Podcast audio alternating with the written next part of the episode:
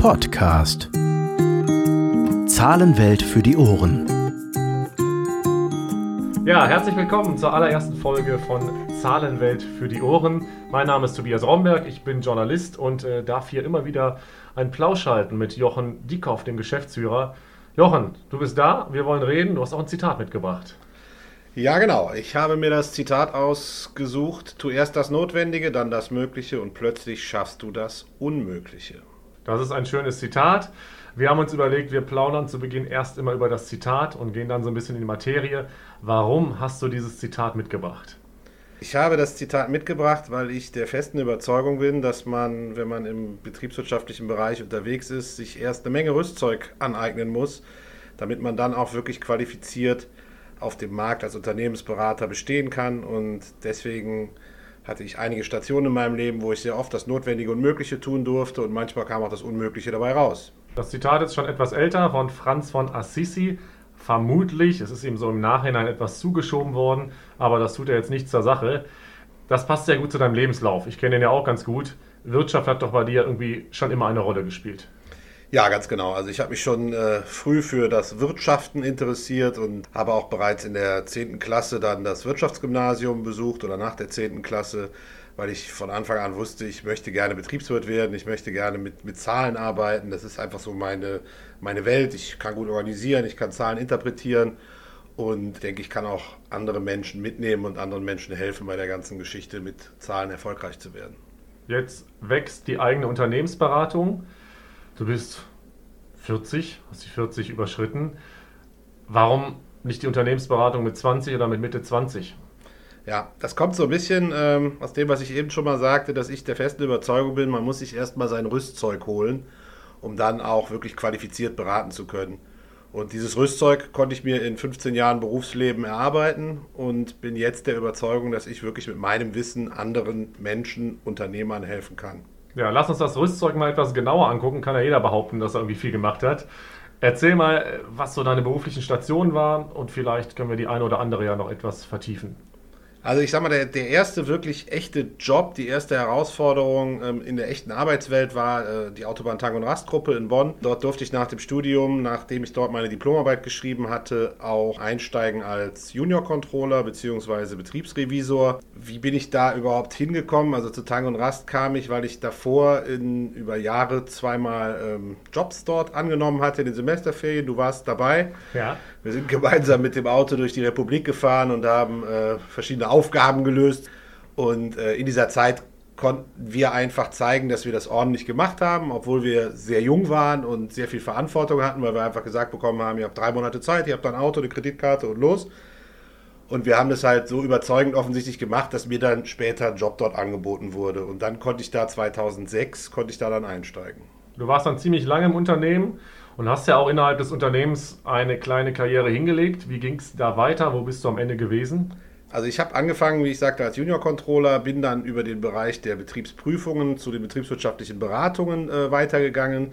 Der Schwerpunkt hat sich dort insgesamt verlagert, dass man nicht mehr so sehr auf diese Revisionsgeschichte gegangen ist, sondern dass man wirklich gesagt hat, wir müssen unseren Pächtern, unseren Partnern vor Ort eine Beratungsleistung anbieten, die einfach aus dem Unternehmen Tank und Rast für die einzelnen Partner angeboten wird.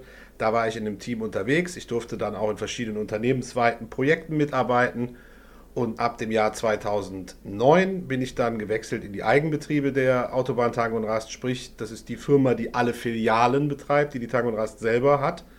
Das waren am Anfang drei, am Schluss 13. Das heißt, es kann auch nicht ganz so schlecht gewesen sein, was wir da gemacht haben, weil wir halt einfach ein sehr, sehr ordentliches Wachstum hinlegen konnten, weil wir die Betriebe ordentlich geführt haben. Da ging es ja auch schon viel um Unternehmensberatung. Es ging aber auch darum, Verantwortung zu übernehmen. Und ich glaube, das hast du in deinem Leben ja auch nach und nach gemerkt, dass dir das Spaß macht. Wenn wir mal ganz zurückgucken auf deine jungen Jahre, ich weiß, dass du Pfadfinder, Gruppenleiter und Stammesführer war. Wie wichtig war das für dich immer, Verantwortung zu übernehmen oder halt auch selber zu steuern und zu lenken? Das ist für mich ein Punkt, der für mich wirklich super wichtig ist in meinem Leben. Ich möchte Verantwortung äh, haben, ich möchte sie annehmen, ich möchte sie auch verantworten. Das hört sich jetzt vielleicht komisch an, aber es gibt viele Menschen, die gerne in einer verantwortungsvollen Position sind, dann aber vergessen, Entscheidungen zu treffen oder wirklich auch die, die Marschrichtungen vorzugeben.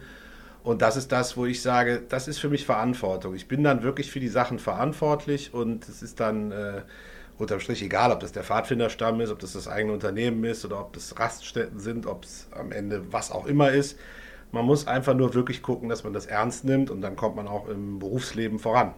Gibt es für dich so entscheidende Momente oder prägende Erlebnisse auf diesem Weg hin zur Verantwortung oder zur heutigen Karriere? Ja, also da, die gibt es auf jeden Fall. Ich hatte einen sehr guten Wegbegleiter, äh, meinen, meinen ehemaligen Chef, den ich äh, über über zehn Jahre bei, bei Tang und Rast als Chef hatte, der mich auch immer wieder unterstützt hat, der mir auch viel zugetraut hat. Denn was einem am Anfang eines Berufslebens immer fehlt, ist die Seniorität. Bedeutet, äh, man muss wirklich sich ähm, auch ein bisschen beweisen, auch älteren Kollegen gegenüber und natürlich auch älteren ähm, Partnern gegenüber, die man berät. Das äh, ist immer etwas einfacher, wenn man eine gewisse Seniorität hat. Dadurch wird einem einfach vieles schon mal vorweg ähm, zugetraut. Wenn man die nicht hat, muss man sie sich erarbeiten. Aber dadurch, dass ich dann wirklich immer diese verantwortungsvollen Schritte tun durfte und wirklich am Ende quasi fast 600 Mitarbeiter unter mir hatte, ähm, habe ich wirklich lernen dürfen, was Führung heißt, was wirklich heißt, Verantwortung zu, zu haben und auch zu leben. Und das kommt mir heute natürlich auch immer noch zugute. All das hast du ja bei Tank und Rast dann als Kompetenzen irgendwann gehabt. Und trotzdem kam da ein Schnitt. Warum und was ist nach Tank und Rast passiert?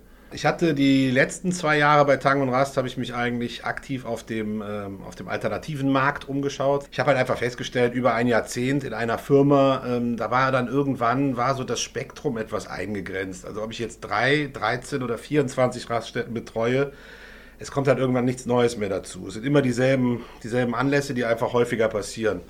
Und das hat mich ein Stück weit gelangweilt oder mir hat die Herausforderung gefehlt. Da ich aber schon immer eigentlich die Idee hatte, mich in irgendeiner Art und Weise auch mal selbstständig zu machen, bin ich dann irgendwann auf das schöne System Morgengold gestoßen. Was macht Morgengold? Morgengold ist ein Brötchen-Lieferservice, hört sich relativ klein an, ist es aber gar nicht. Ähm, es gibt in Deutschland über 90 Franchise-Nehmer, die alle Brötchen-Lieferdienstgebiete haben. Ich habe auch mir ein Gebiet erstanden im Kreis Euskirchen und darf da momentan um die 1200 Kunden beliefern. Wir liefern täglich, sieben Tage die Woche, haben an ganz wenigen Tagen den Lieferservice nicht, wo einfach nicht gebacken werden darf.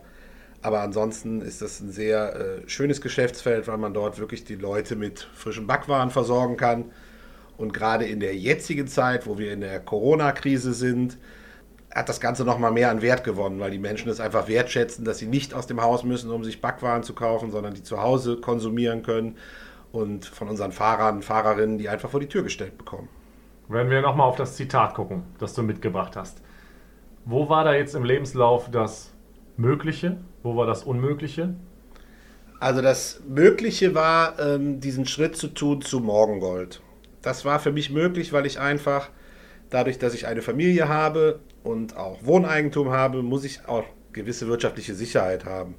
Und diese Sicherheit wollte ich haben, obwohl ich in die Selbstständigkeit wollte. Und als Selbstständiger hat man nicht die Sicherheit wie ein Angestellter. Aber deswegen musste ich das Geschäftsmodell sehr genau prüfen. Und der Vorteil bei dem Morgengoldschen Geschäftsmodell ist, dass durch diese Vielzahl der Kunden, 1200 Kunden, die ich im Moment habe, es einfach eine sehr hohe Risikostreuung ist. Das bedeutet, wenn mal fünf Kunden kündigen, dann bricht nicht direkt das ganze Geschäftsmodell zusammen. Wenn man andere Geschäftsmodelle hat, wo man vielleicht nur auf fünf oder sechs Kunden aufbaut, dann kann das halt auch schon mal schnell schief gehen. Und das war der Grund, warum ich gesagt habe, ich möchte Morgengold machen. Das ist für mich ein möglicher Schritt in die Selbstständigkeit. Und der nächste Schritt kommt dann jetzt. Es ist dann der unmögliche Schritt eigentlich, eine Unternehmensberatung zu gründen. Denn das Thema Unternehmensberatung liegt mir am Herzen. Es gibt extrem viele Unternehmensberater in Deutschland, auf der ganzen Welt, in verschiedensten Größenordnungen. Aber ich möchte mein eigenes Ding machen. Das eigene Ding heißt jetzt Zahlenwelt. Morgengold läuft ja nebenbei. Morgengold, genau, Morgengold läuft weiter nebenbei. Ich habe es jetzt anderthalb Jahre organisieren können, dass ich einfach jetzt meine Stammbelegschaft habe, mit der ich gut zusammenarbeiten kann. Ich kann die Themen so delegieren, dass ich sie nicht zu bestimmten Zeitpunkten machen muss. Bedeutet, ich kann abends, morgens oder nachts meine Themen für Morgengold machen und in den anderen Zeiten dann die Zeit nutzen und für Zahlenwelt arbeiten. Wenn es notwendig ist, dann muss ich da noch weitere Adaptionen vornehmen. Aber das ist das, was jeder Unternehmer machen muss. Er muss gucken, wo steht sein Unternehmen, was ist zu tun und wer muss es tun. Und man muss ja nicht alles selber machen. Hast du da momentan etwas Sorgen, Morgengold und Zahlenwelt unter einen Hut zu kriegen? Oder ist das vielleicht sogar bereichernd? Also Sorgen habe ich überhaupt nicht. Ich glaube in der Tat, es wird bereichernd sein, weil am Ende des Tages ist es immer so, dass man durch andere geschäftliche Aktivitäten auch immer noch mal Impulse für das andere Geschäft bekommt. Und da sehe ich auch so einen gewissen Mehrwert in einer Unternehmensberatung, dass man hier einfach den Vorteil hat, es kommt jemand von extern in das Unternehmen rein und guckt mit einer anderen Brille auf die Sachen drauf. Und allein dadurch werden schon Sachen sichtbar, wo man vielleicht als Unternehmer irgendwann diese Betriebsblindheit erlangt hat und einfach sagt, ja, das war aber schon immer so, das kann jetzt auch so bleiben. Und deswegen glaube ich, wird das auch für Morgengold wiederum auf der anderen Seite für mich persönlich eine Befruchtung sein, dass man sagt, okay, ich habe zwar auf der einen Seite die Unternehmensberatung und auf der anderen Seite muss ich aber ja auch mein eigenes Unternehmen weiter ordentlich führen, damit ich auch damit weiterhin meine Existenz sichere. Wir wollen noch ganz viel über Zahlenwelt reden. Da stecken eine Menge Ideen drin, da steckt eine Menge Herzblut drin. Das machen wir einfach in der nächsten Folge. Für heute war es das dann. Danke fürs Plaudern. Vielen Dank.